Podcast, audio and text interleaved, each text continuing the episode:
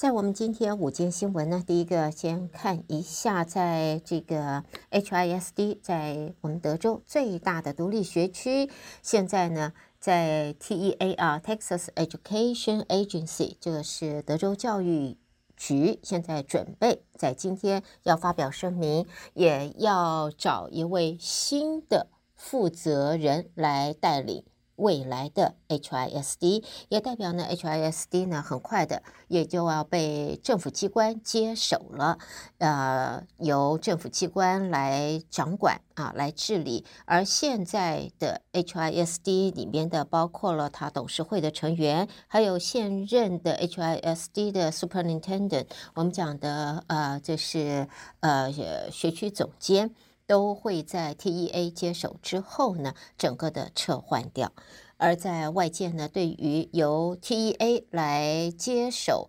管理 HISD，在目前反对的声浪仍然还是相当的多。最主要的呢，是对于在少数民族、少数族裔，我们或者讲的有色人种，包括了西班牙裔或者是非洲裔、亚裔等等，在未来的。HISD 新的董事会的之下，或者政府的管理之下，是否还能够有自己的声音，可以表达自己的意见，可以呃把自己把这个族裔的关心的重点可以呃推出实现？那么这就是大家现在关注的、担心的呃一个发展。好，下边我们来看的，这是在美国的经济层面，看到呢，美国的三大指数今天一开盘就蹦。往下大跌，道琼斯呢平均跌了五百二十二点，而在美国的矽谷银行 SVB 倒闭的余波还没有平息下来，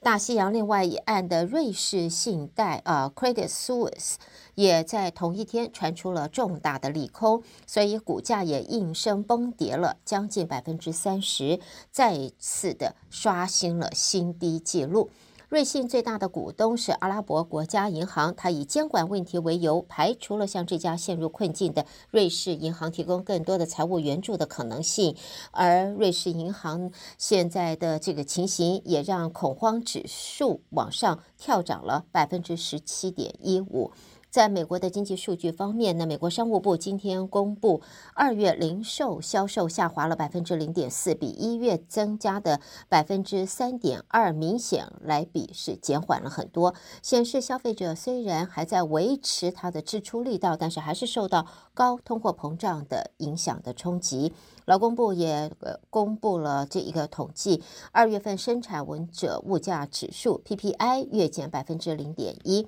市场原来预估是上升零点三的，显示物价的压力已经减缓，但是消费者还是面临的是数十年来仅见的高通货膨胀。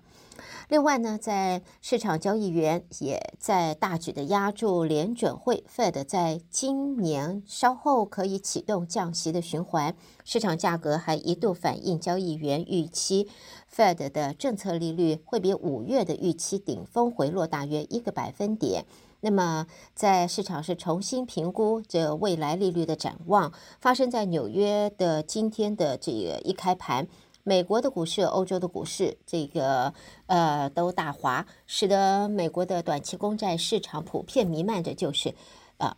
躲入安全资产避险的这个气氛了。所以呢，避险气氛凝重之下，市场则预估 Fed 到年底利率会从五月的峰顶啊降回。呃，一个百分点。下边呢，我们再看的呢，这是关于无人机坠海的事件。这是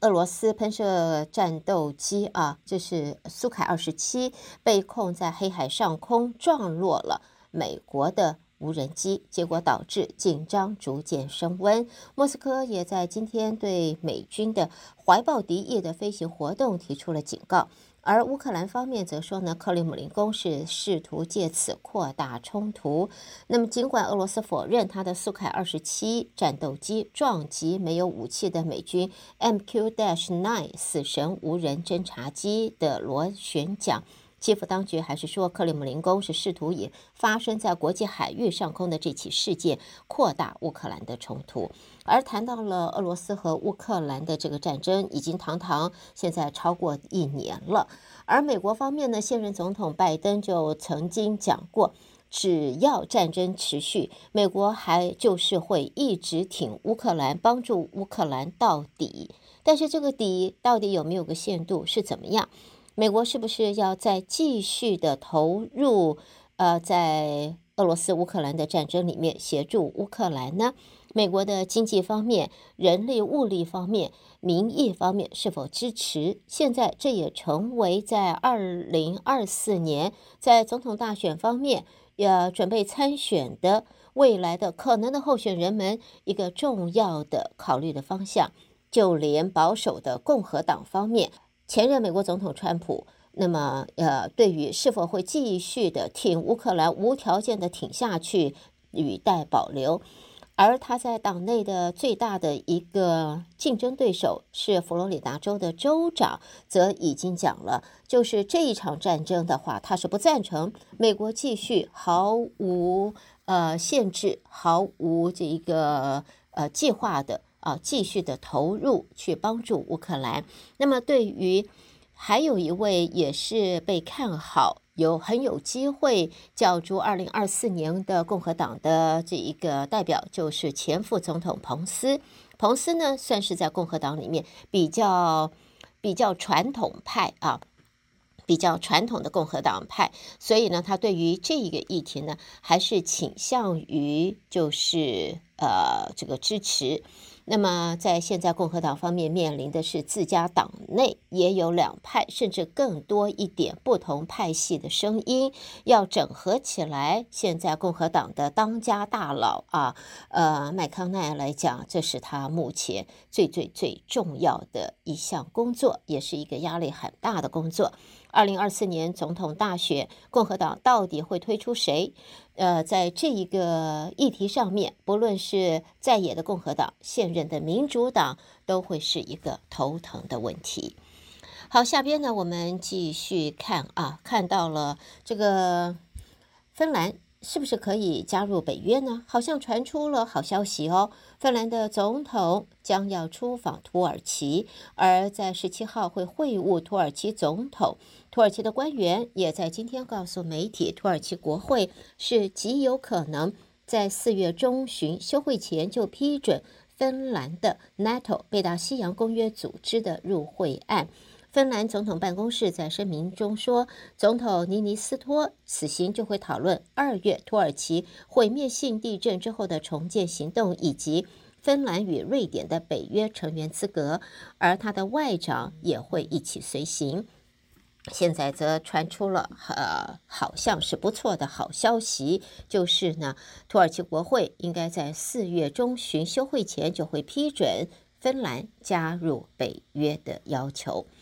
好，接着我们再看其他方面的新闻。热带气旋就是 Freddy，上个周末重返非洲东南部，为不到三周内第二度的登陆，累计风灾现在已经造成死亡人数超过两百七十人。马拉维和莫桑比克两国今天都与时间竞赛来搜救在境内的生还者。在我们今天的午间新闻最后带给大家这一个。我们看啊，这个经济不景气，生活压力那么高，想要吃免费的公家饭，不但是你这个有吃的有喝的，而且你住房还不用付水电费，也不用付房租，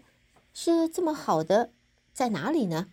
朋友们，这个叫做监狱啊，这个到监狱服刑，你吃喝都不用交钱，而且呢，你还是这个。生活压力好像以这样子来看，讽刺一点是少了一些，而真的有人身体力行呢。这是美国犹他州有一名男子跑到银行去抢劫，不过他行抢是仅仅抢多少呢？只要一块钱美金，因为他真正的目的就是要进监牢去吃牢饭去。六十五岁的这名男子呢，他表示呢，到这这个银行抢劫只要一块美元。而最主要的是，抢劫之后呢，他还坐在大厅等警察到场将他逮捕。那么他还埋怨警察来的太晚了。他的原因呢，就是呢，希望自己能够进联邦监狱去服刑。他说，如果这一次进不了监狱，那么他还会去抢另外一间银行。